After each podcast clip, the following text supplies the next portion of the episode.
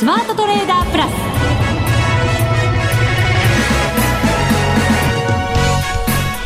全国のリスナーの皆さんこんにちは。内田まさです。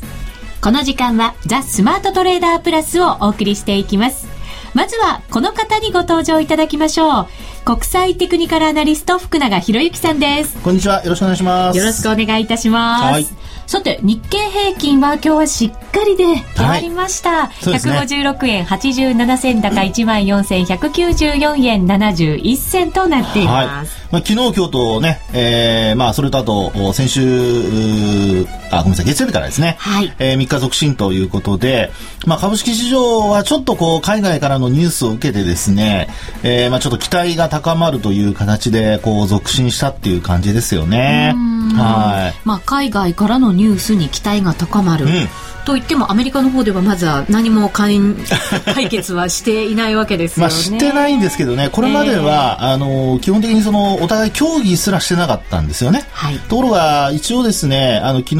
というかまあ今朝方からあのまあ言われているのは、まあオバマ大統領がですね共和党の議員をまあ会合に招いて、うん、まあそこで協議しましょうというようなことで、えー、まあ一応こうお互いまあ顔を合わせて話をすると。これ話しないと始まりませんからね。そうですね。ようやく一歩を踏み出したような気もしますね。ねですからそこで、あの、まあ、中身的にはどうなるかわかりませんけども、あの、お互いがこうね、えー、膝と膝を突き合わせて話をするということで、まあ、そこで進むのではないかという期待から、まあ、為替の方も円安に触れ、うん、えー、まあ、ドルが買われてでなおかつ株式市場も、まあ、それと連動する形で日経平均株価先物上昇ということですね、はい、まあ、ただ一方ではやっぱりこう売買高少ないですからね、はい、あのやっぱ警戒感も残ってるというふうに見といてもいいのかなとは思いますけどね、はい、マーケットではアメリカの問題はまあいずれは解決するよ、うんちゃんと収まるところに収まるよって見てる方が大半だとは思うんですけれど、まあ、そうですね、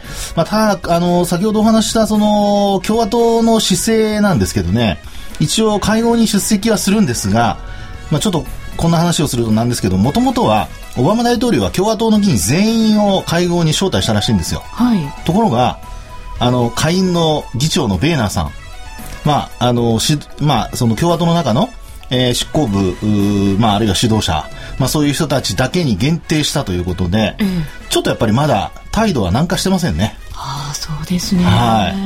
もろ手を挙げて喜ぶってわけにはまだまだいきそうにないですね。ねですからここでその、まあ、日本時間の大体5時頃とかって言ってましたかね、うん、まあ、間もなくそういう会議が始まってですね。で、まあ、夜の間に何かしらこう、まあ、長い会議になるんでしょう多分、はい、ね、何か出てくるということになれば、うん、まあ、あの為替市場の方がまずは動いて、えー、であとは、まあ、日経平均先物なんかも夜間取引ナイトセッションで動くという流れになってくるんではないかなと思いますけどね。ですね。ここからは入ってくるニュースにもしかしたら一喜一憂なんていうそんな相場があるかもしれませんね。そうですね。ですからやっぱ今晩からあのまあ今夕からと言った方がいいかもしれませんけども、まあ夕方から明日の朝にかけて、はい、まあいろいろ一つ山場を越えられるのかどうかっていうところになっていくでしょうからね。はい、えー、まあそのあたりのやっぱり結果、まああと夜間取引で、えー、先物を売買する人、それからあと為替ね今からトレードする人は、えー、やはりあの内田さんの今ね話にあったようにやっぱり海外からのニュースには気をつけながらあとなんか変な動きをし始めたら、うん、やっぱりこう逆のポジションを持ってたら注意すると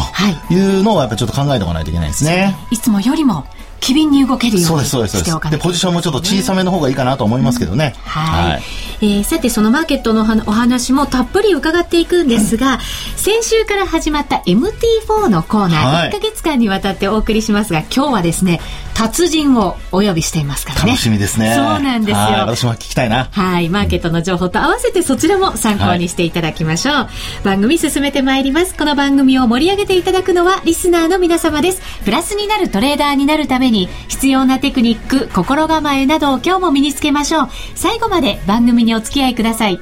この番組はマネックス証券の提供でお送りします。スマートトレーダー計画、よーいドン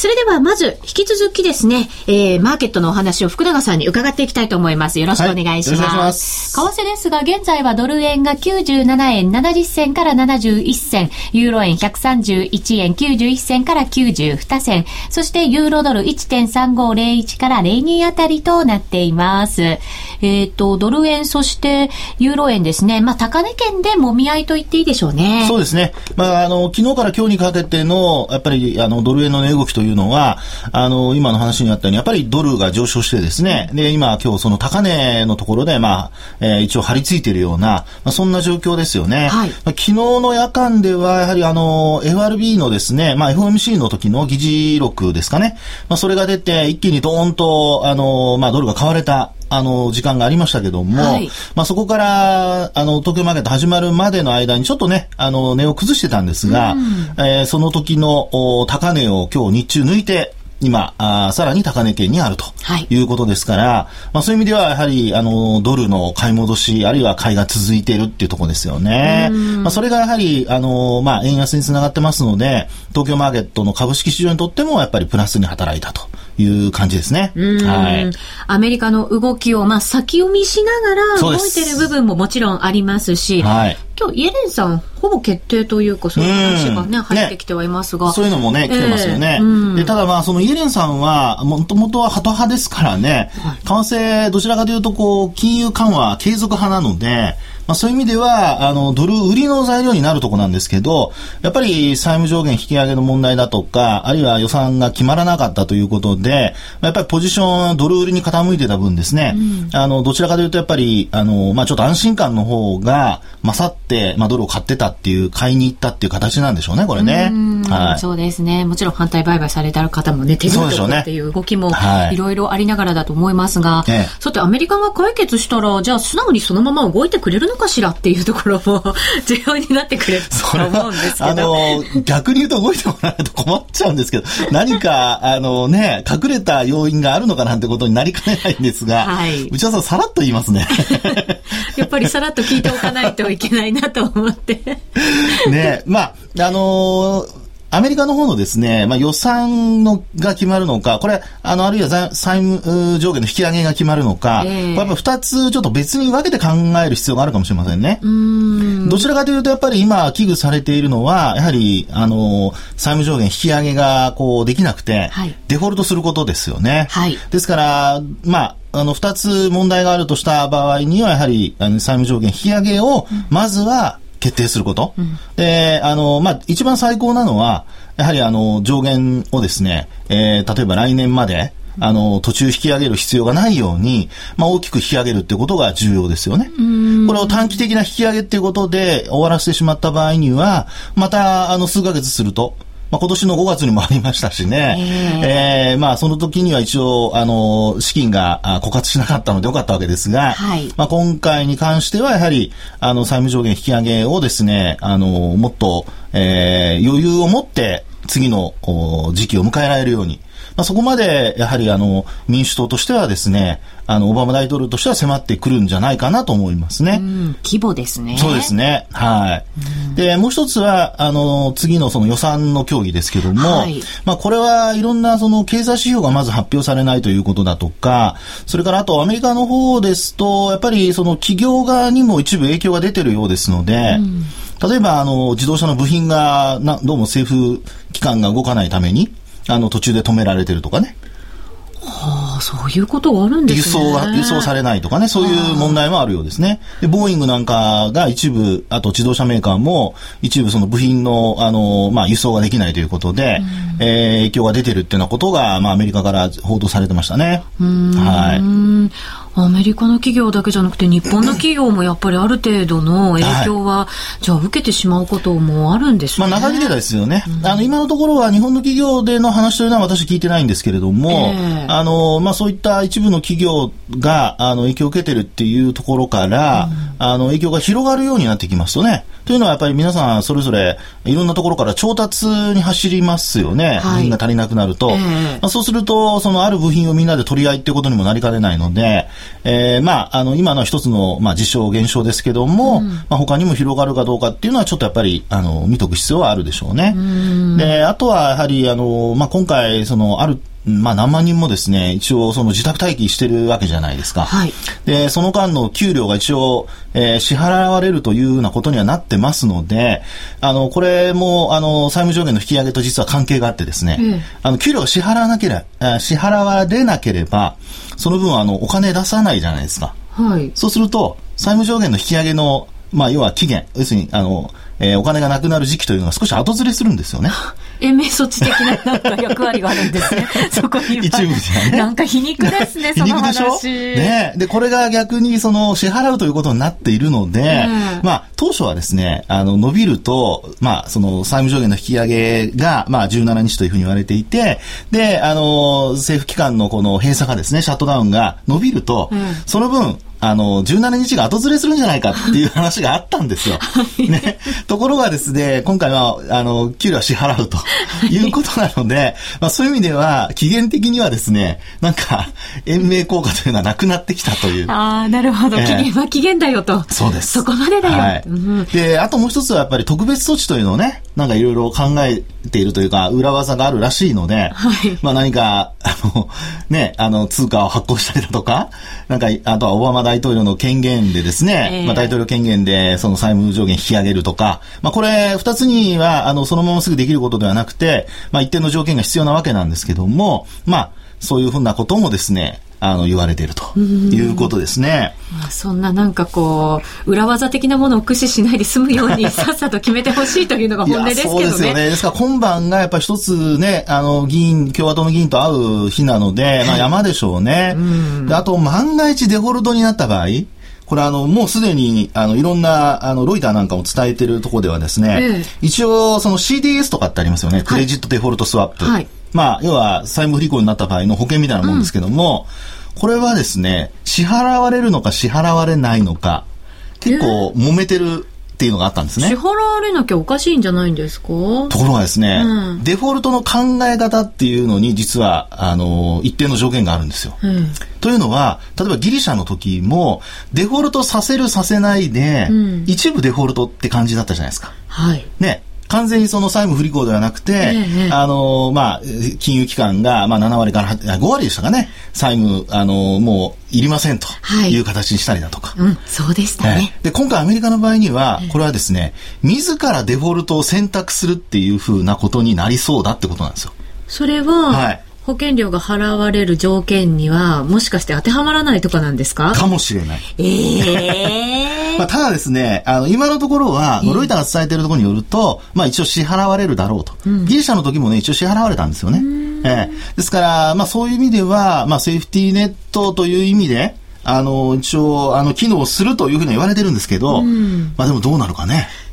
これに対して疑問を呈するっていうような人も、まあやっぱりご意見番みたいな人いっぱいいますからね、どうなのかなっていうのはあるんですけど、まあ、あの、そういう意味ではですね、このクレジットデフォルトスワップ、まあ万が一そんな風になっちゃったら、どうなのかっていうのもね、実はありますので、もう、ひっちゃかめちゃかです。本当そうですね、はい、でもこういう危機があるたびにいろんなことが勉強になりますね。そんなこと言ってられないんですけど。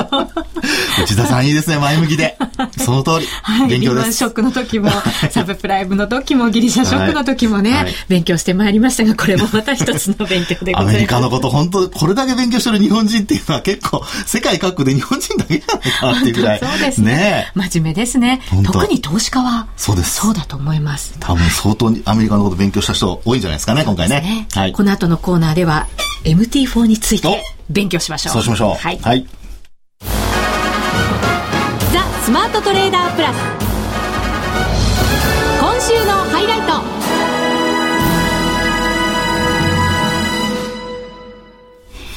さあ、それではここからは10月からスタートいたしました MT4 のコーナーをお送りいたしましょう。先週はマネックス証券の福島さんに MT4 の概要をざっくりとお話しいただきましたが、はい、2回目の今日は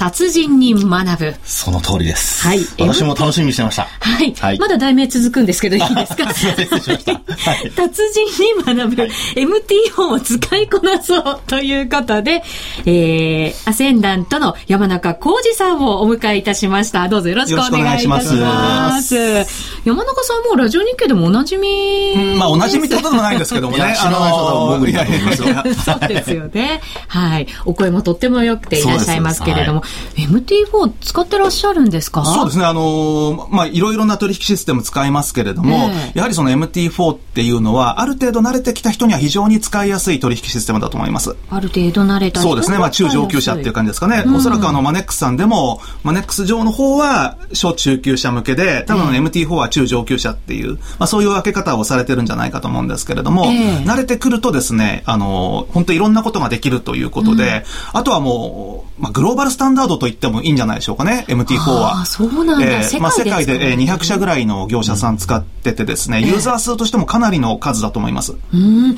なんでそんな多くの方々が使いたい、もしくは使ってるっていう、まあ、要は、あの、例えば、まあ、日本なんかですと、FX 業者さんが、まあ、自社で開発している取引システムっていうとですね、まあ、要は、もちろんその、使い勝手っていう意味では、分かりやすいっていうメリットはあると思うんですけれども、うん、ちょっと違ったことをやりたい。例えばその自分が、うんえー、テクニカル指標でもってですね、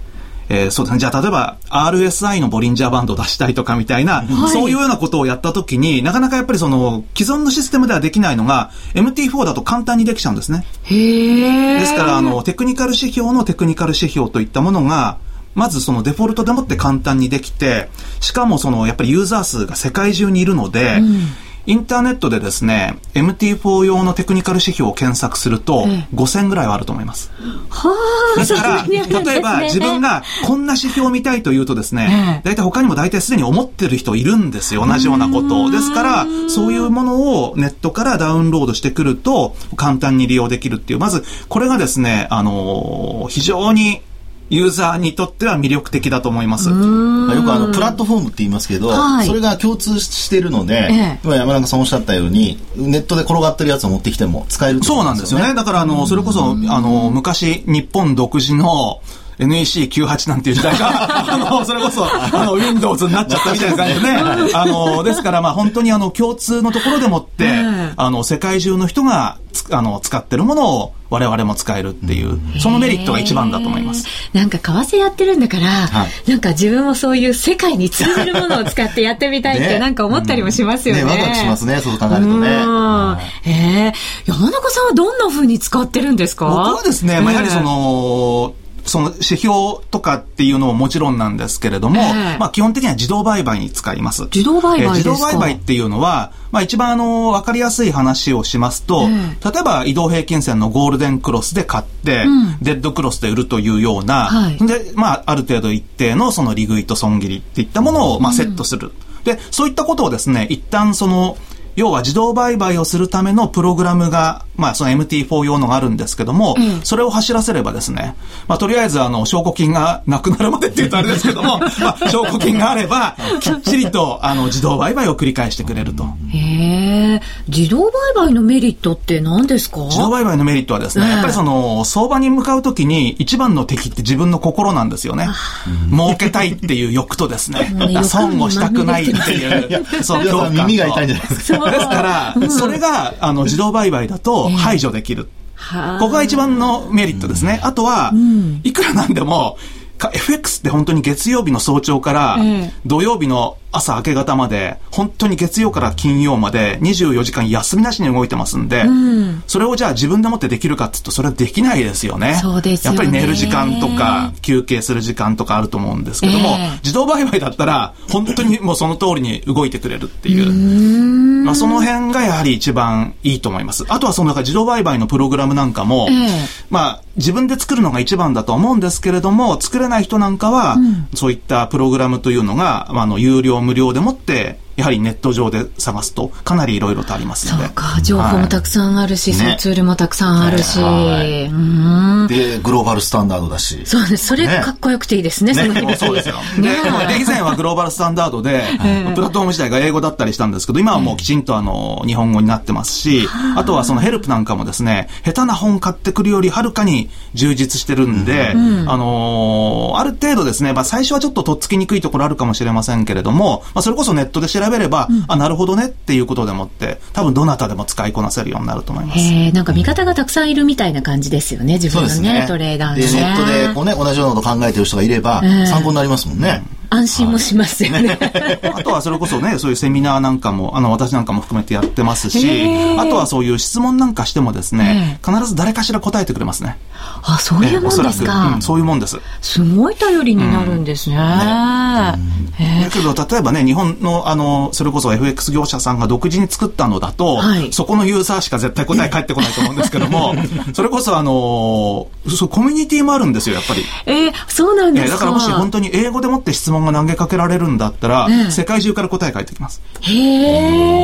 え。かっこいい。かっこいい。世界が友達ですよ、内田さん。そうですね。日本語だけですけど。あでもそういう面でやっぱり使いこなせたらいいなと思ったりするんですけど、ねうん、私なんかプログラミングもできないし、専門用語もよくわからないから、難しいんじゃないかって、まずそこから、なんかね、ハードル上げちゃうんですよ、自分で。あの、確かにそうです。ハードルは他の取引システムに比べると若干高いと思うんですけれども、えー、ただその MT4 だからといってですね、あの、裁量取引に使ってる人の方が、アメリカでは多いというアンケート結果が出てます。ですから、あの、普通の、そういう、まず、えー、取引ツールの、まあ、本当に代替的なものとして使い始めても構わないですし、えー、あとはそうじゃなければですね、あの、まあ、それこそ、あの、自動売買のプログラムっていうのも、うん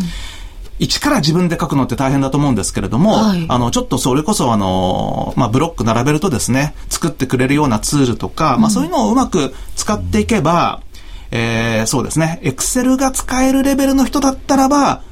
それなりに使いこなせるっていうとこじゃないかと思いますね。そうなんですね。えー、じゃあもしかしたらあの仕事を普通にしていらっしゃる方々は、はい、まあエクセル大体基本的なことは使える方が多いと思うんですけど。うん、そうですね、計算とかね。ねうん、だったらあれですね、もう普通の仕事してる方は皆さん使いこなせるっていうふうに置き換えてもいいんじゃないでしょうか。はあ、なんという自信をいただきました。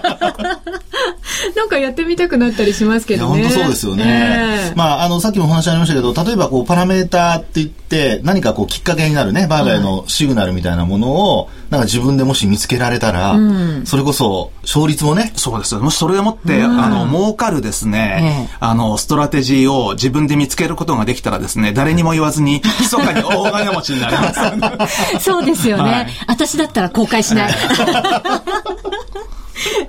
でも、あの、自動売買っていうと、勝率どうなんだろうって私、もちろん。うん、あの、もちろんですね、えー、勝率が高いのも低いのもあるんですけど、えー、短期的にガチャガチャガチャガチャ売買を繰り返すのは、もちろんある程度勝率が高くないといけないんですけども、うん、通常その、まあ、スイングトレードとか短期売買って言われるような、比較的ゆっくりしたリズムの売買だったら、勝率が低くても、取れる時に取るっていう考え方でも構わないので、それはまあ、どちらを取っていくかだと思いますね。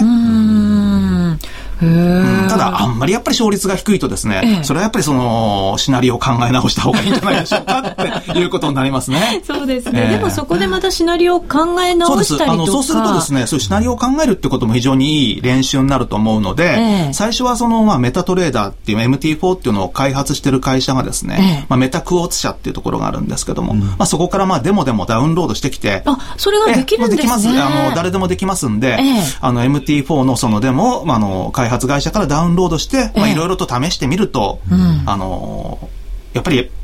試してみないと分かんないんですよね。ねあの話聞いてても。だから、ね、とりあえずまずやってみるっていうのが、うん、デモだったら別にね、ええ、あの、いくら損しても大丈夫ですから。うん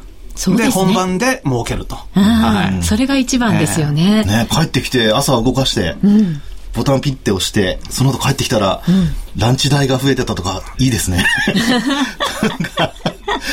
ねえ。もうランチ代ぐらいあっという間ですよね。そうもっと頼もしいことが起きます本当そうですね。そうですね、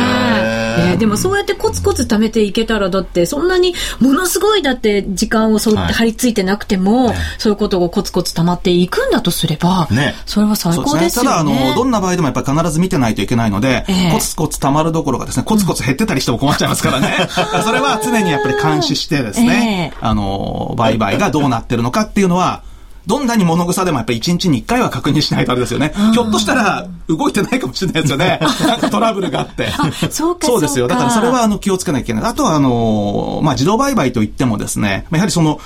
システム、プラットフォーム自体が動いてないといけないので、うん、本当に24時間動かそうと思うと、その PC のスイッチは切れないですね。うん、そうか、えー、あとはそれが嫌な人は、えー、クラウド上に Windows デスクトッププっていうのを使って、うん。ええ、そこで MT4 を動かせばいいかなっていう。はあ、そういうこともできる、まあいろいろとですね、あの、本当に世界中にいろんなユーザーがいろんなことを考えてますんで、え。あの、非常に奥の深いあの、楽しい取引システムだと思います。本当そうですね、はい、今もどんどん進化していて、さらに発展していくシステムっていう、そんな感じがしますね。そうですね。もう本当にあの、もう変な話、白紙ですよね。あの、そのシステム自体は。だから何でもできてですね、あの、ひどいのになって一体なんでこんなになっちゃってるんだろうみたいな、チャートのところが真っ白な、それこそ画用紙みたいなところにですね、ここに方眼紙みたいに線が引いてあって、ポイントフィギュアが出てたりとか、これどうなっちゃってるのみたいな、そういうあの、テクニカル指標もあったりするので、だから、まあ、そこまで行くとですね、相当プロフェッショナルな人だと思うんですね、作ってる人は。はい、でも、あの、まあ、いろんなものが逆に、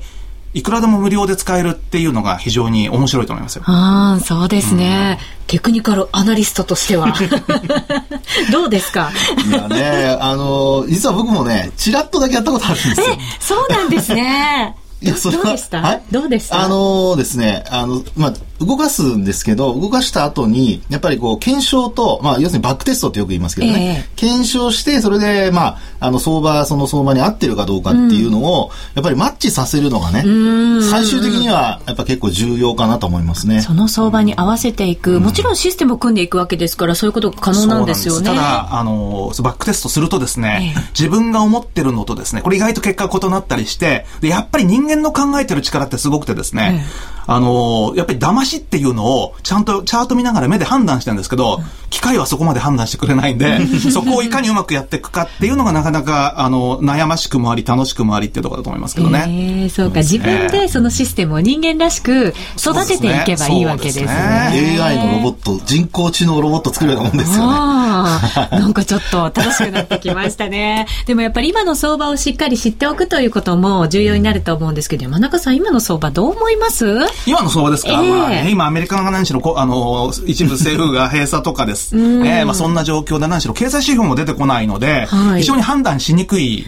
と思いますね。はい、で、こういう時はそれこそまあ休むも相場なんで、うん、下手に手を出さない方が私はいいと思います。ただ、あの、テクニカルだけで行くんだったらば、本当に、あ、ここは買いだな、ここは売りだなっていうんでいいと思うんですけれども、えー、まあ、あの、無理にやる必要がない逆に時期ではないかなと思いますね。休むも相場。えー、でも、為替ってそういえば、あの、えっ、ー、と、まあ、株なんかもそうかもしれないんですけど、比べるとテクニカルに忠実に動くなんていう話を聞いたことがあるんですけど。そうですね。まあ、私結構いろんな相場手出すんですけども、一番テクニカルに忠実なのコモディティだと思います。あの、うん、商品で。その次がですね、やっぱり、あの、一時期は為替だったと思うんですけど、最近結構為替っていろんな人が入ってきてですね、なんか逆におかしく、あなんでこんなとこでっていうようなことが意外と起きるんですよ。普通ここ買わないでしょうとかっていうような時に、なんでここで買うのかなっていうようなことがあったりして、逆に騙されたりすることもあるんですけれども、ただあの、やっぱり24時間きちっと動いてるんで、テクニカルに、あの、見るっていう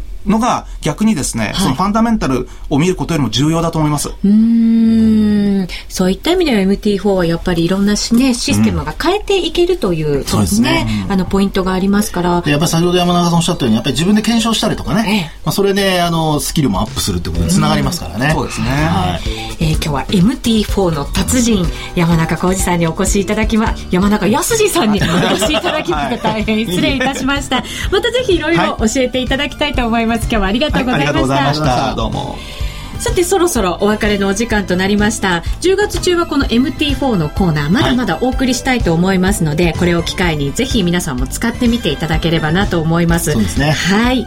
えー、ここまでのお相手は福永博之と内田まさでお送りしましたそれでは皆さんまた来週ま、この番組はマネックス証券の提供でお送りしました。